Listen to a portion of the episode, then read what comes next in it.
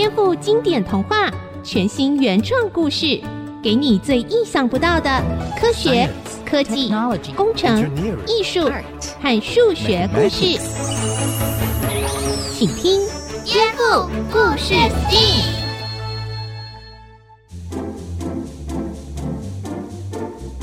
各位大朋友、小朋友好，欢迎收听《颠覆故事 STEAM》节目，我是小青姐姐。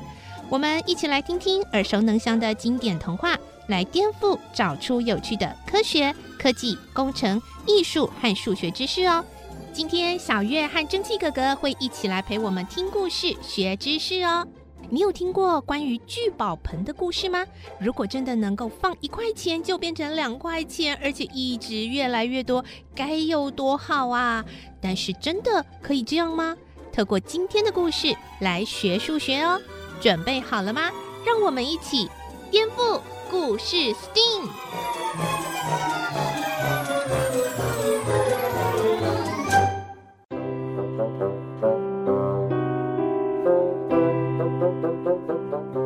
这一天，蒸汽哥哥又在跟小田讲颠覆版的故事了。这一次，他要颠覆的是中国民间传说故事《聚宝盆》。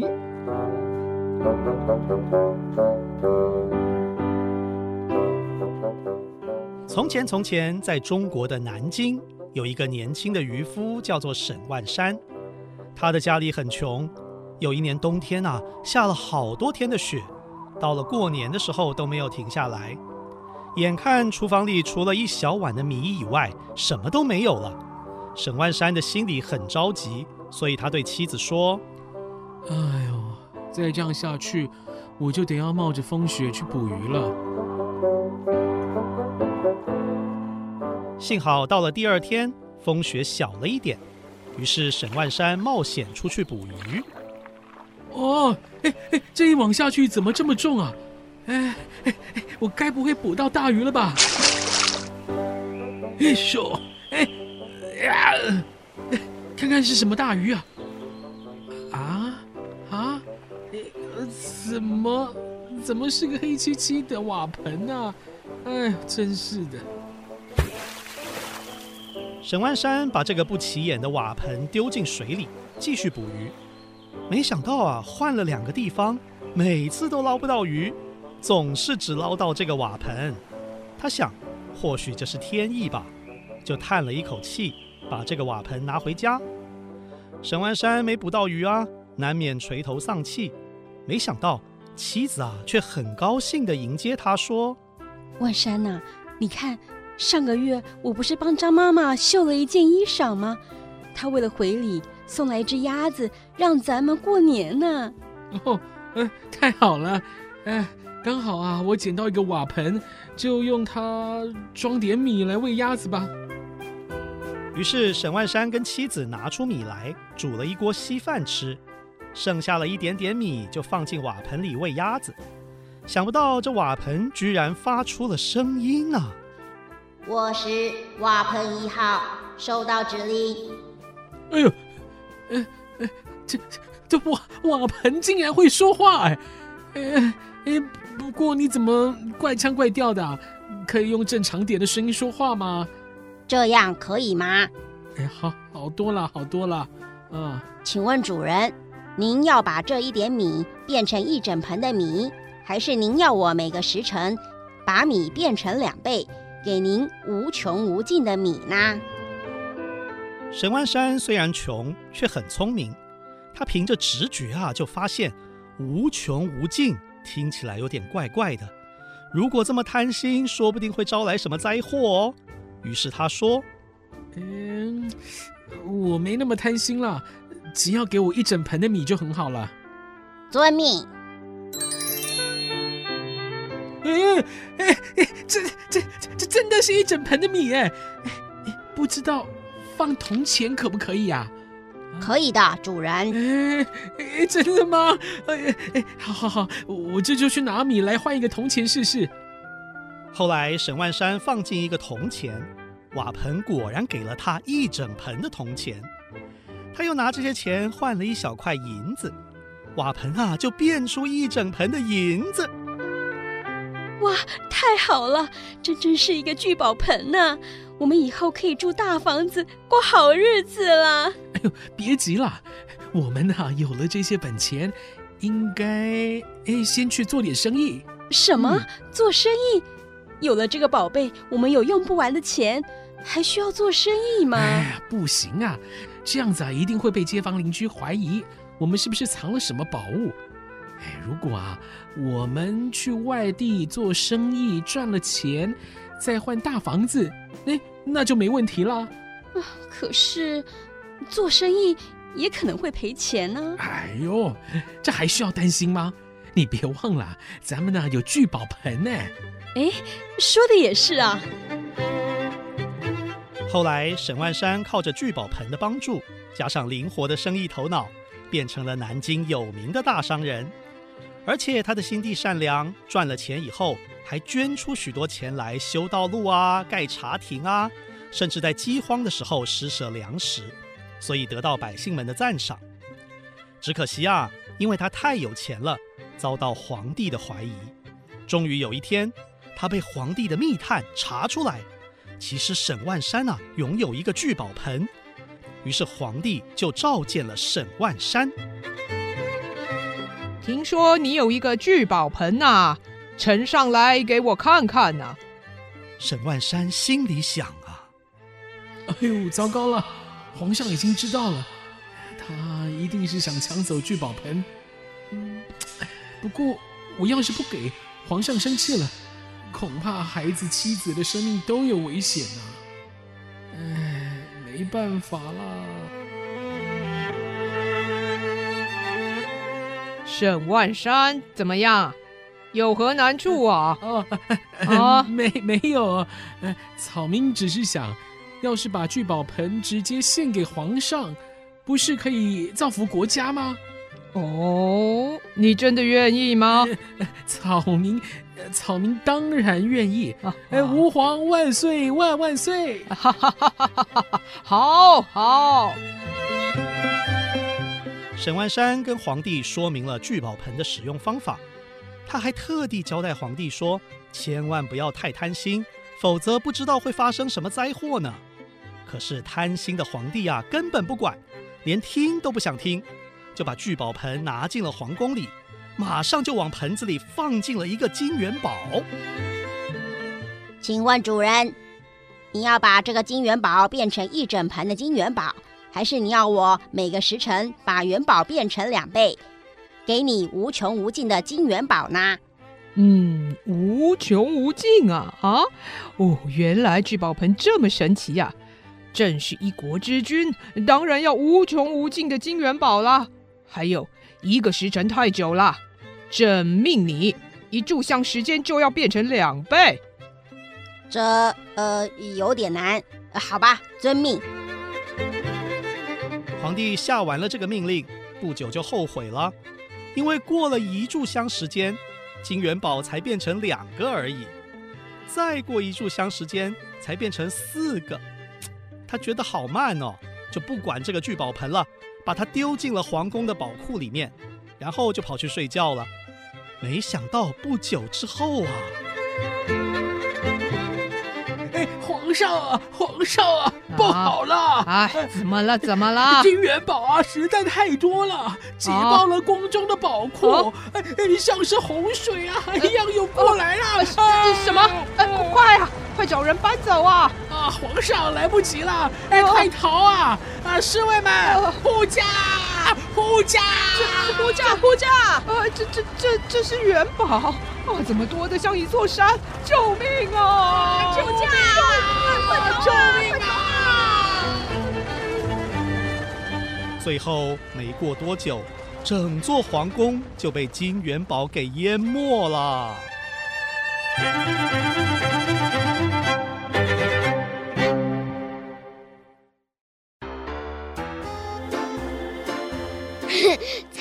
能有这么夸张啦！小田，真的有可能哦。这个故事告诉我们，做人不可以太贪心。无论是什么东西，就算是金元宝，如果贪得无厌拿得太多，都可能招来灾祸。没错，没错。另外啊，就 STEAM 的这个数学这方面来说，皇帝可能是对物品的数量啊缺乏概念，才会让这个金元宝啊淹没了皇宫。当然喽，其实啊，就算是教数学的老师，有时候不小心啊，也可能会估计错误呢。真的吗？对呀，听说在广东佛山啊，有一位小学老师就曾经传简讯出了一份数学作业。我是老师，哎，各位家长啊，今晚的数学作业要请小朋友数一亿颗的米粒，请家长们督促小朋友完成。哎，明天呢，把这些米带到学校来。哎呀，一亿颗米耶！赶快数，赶快数啊！呃，一颗，两颗，三颗，妈妈要数多久？一颗要数多久？这这这，五颗，六颗，七。对呀，我也觉得有点奇怪，一颗到底有多少啊？其实呢，这个作业啊，肯定是那个老师估计错误了。为什么？我们可以估计看看呢、啊。小田，你先数数看，就数一千颗米好了。好，一颗、两颗、三颗、十五、十六。哎呀，到底是十五还是十六啊？小田，一颗颗数很容易算错哦。你可以用五颗一组，数起来比较快。还有，每数满十颗就在纸上画一个记号，这样就不会错喽。好，我试试看。每数满十颗就在纸上画一横或一竖，数满五十颗正好可以画成一个正字，这样好不好？嗯，很清楚。继续数吧。耶，我算完一千颗了。好，现在装进米杯里，用磅秤量量看，一千颗米有多重呢？嗯，一千颗米装进米杯，原来只有这么一点点呢。量出来了，有四十公克。别忘了扣掉米杯原来的重量哦。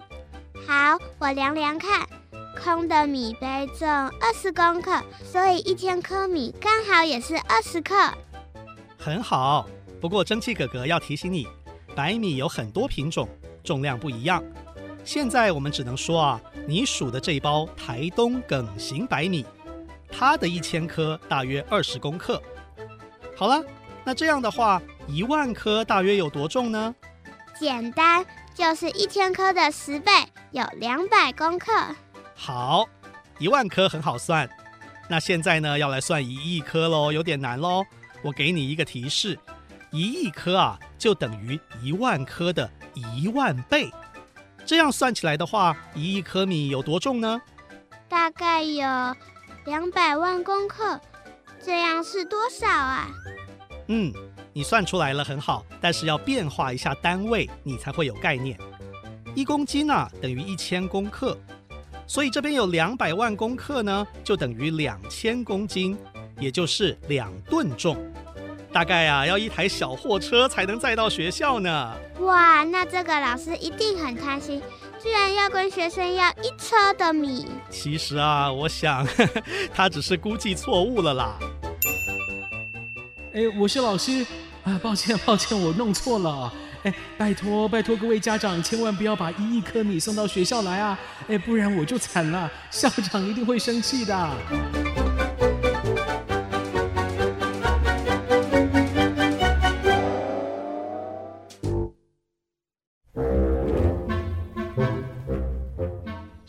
节目中讲到皇帝太贪心，叫聚宝盆把金元宝加倍再加倍，给他无穷无尽的金元宝，结果把皇宫给淹没了。蒸汽哥哥说，这是因为皇帝对物品的数量缺乏概念，才会犯下这种错误。不过小田还是觉得有点怀疑。蒸汽哥哥，刚刚的聚宝盆故事里，你说金元宝不断加倍，很快就会淹没整座皇宫，我还是不太相信耶。那好吧，再听一个故事，你就会知道不断加倍这件事情有多可怕了。它产生的数量啊，可是很惊人的。那你快说啊。嗯，不过我口渴了，想喝点饮料。这样吧。我把故事存在手机里面，就请小青姐姐帮忙念吧。哦，蒸汽哥哥，你很偷懒呢。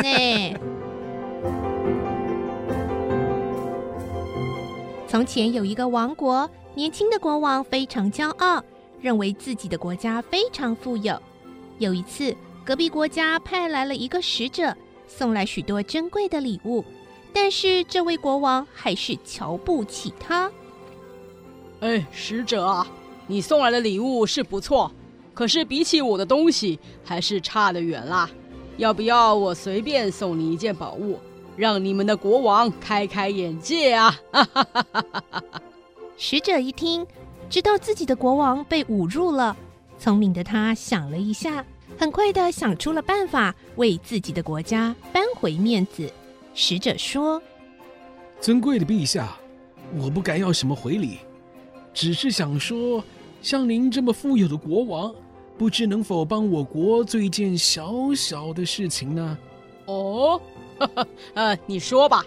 我这里啊有一个棋盘，上面有六十四个格子，请您在第一格放一粒米，第二格放两粒，第三格放四粒，这样一直加倍，一直到六十四格。哎呀，这样啊，卑微的我就可以带回去向我的王交差了，还请尊贵的陛下恩准。哈哈哈哈，我还以为是什么大事呢，这有什么难的？好，我答应你。于是他们开始在棋盘上放米，第一格放一粒，第二格放两粒，第三格放四粒，看上去很不起眼。没想到小小的格子很快就放不下了。到了第十一格，已经要放一千零二十四粒米上去了。呃，嗯，没想到，呃，这个米还真难放。请准小的用袋子来装。呃，啊，可以，可以，呃，你尽量装吧。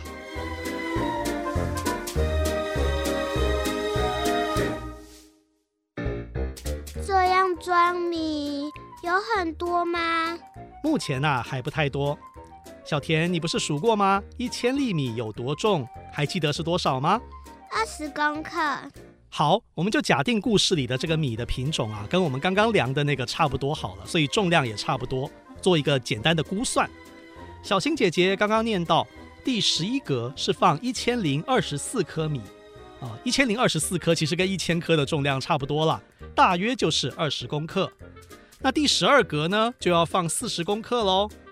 这样增加下去并不难计算，到了第十八格，差不多是两千五百六十公克，大约等于二点五公斤，等于是一包米的重量。不过到这边还好啦，没有很多啦。但是接下来就开始恐怖喽。国王万万没有想到，接下来的每一格所需要的米竟然越来越多。到了第十八格，大约只要一包米。到了第二十八格，仆人已经搬来五百一十二包米，等于是一整车的米了。这时候，宰相小声的对国王说：“陛下，这看起来有点不妙啊！” 宰相大人，呃，别惊慌，以我们国家的财力，还怕给他这一点米吗？继续看下去吧。到了第三十二格。仆人搬来了整整十六车的米，这还没什么。到了第三十六格，就快速增加到两百五十六车，简直要一艘船才装得下。国王只好把一艘大船赏给了使者，并且吩咐说：“开船把其他地方的米都运来。”没想到所需要的米还是快速增加，第三十七格就是两艘船。第三十八格就是四艘船，然后是八艘船，是六艘船的米，可是还有很多格子还没有填满呢。哎，陛下，陛下，停手啊！这样下去啊，我们的国家会破产的。可是我的话已经说出去了，难道收回来让别的国家看笑话吗？可可恶啊！陛下。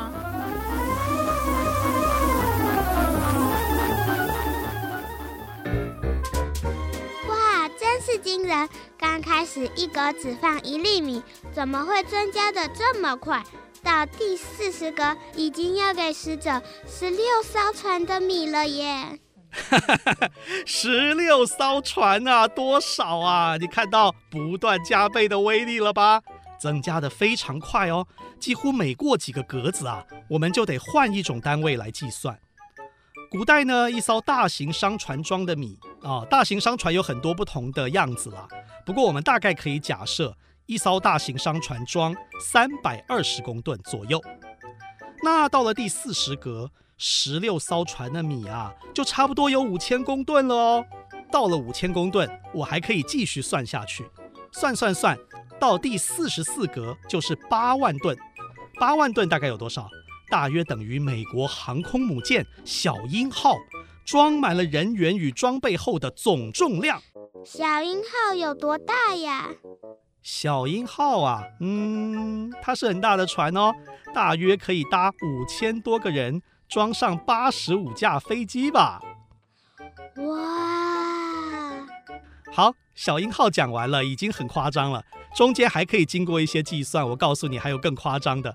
到了第四十九格啊，国王要送给他的米啊，会超过全台湾稻米的储存量哦。那到了第五十五格，就已经超过现代世界全世界的稻米总储存量了。其实根本不用装到这么多格，那个国王早就已经破产了。那怎么办？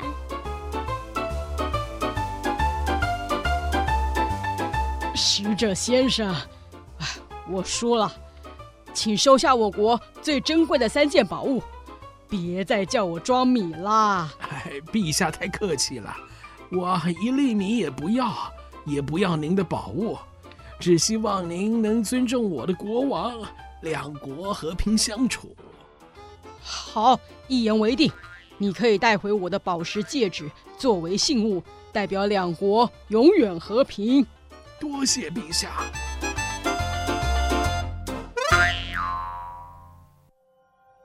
亲爱的小朋友，这个使者是不是很聪明呢？而今天谈到的内容，最后就请蒸汽哥哥为我们邀请专家为大家说明吧。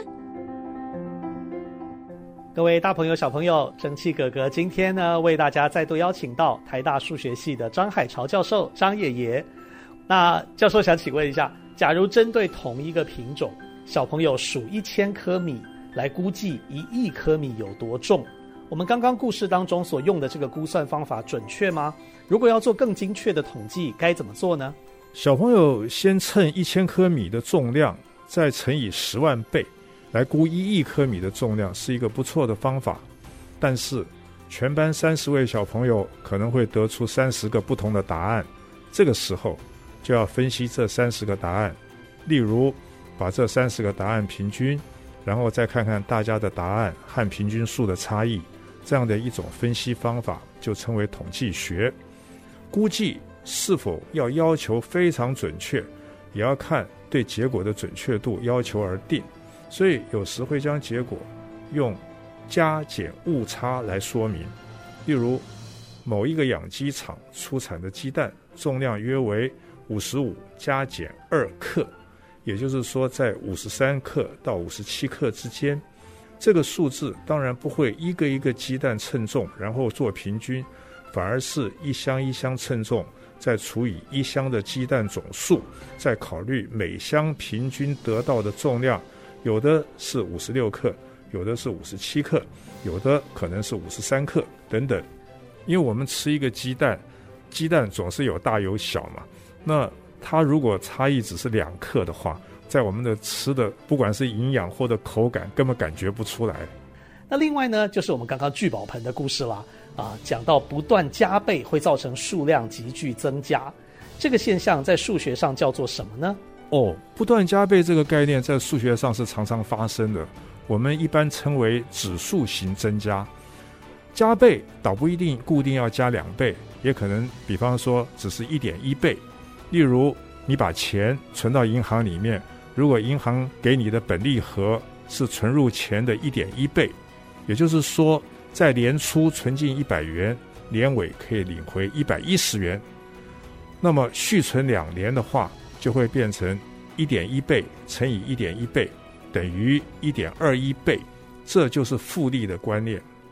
指数函数是高一的重要学习内容。今天这个故事只是介绍一个概念。好，谢谢张爷爷、张教授为我们带来这么清楚的分析哦。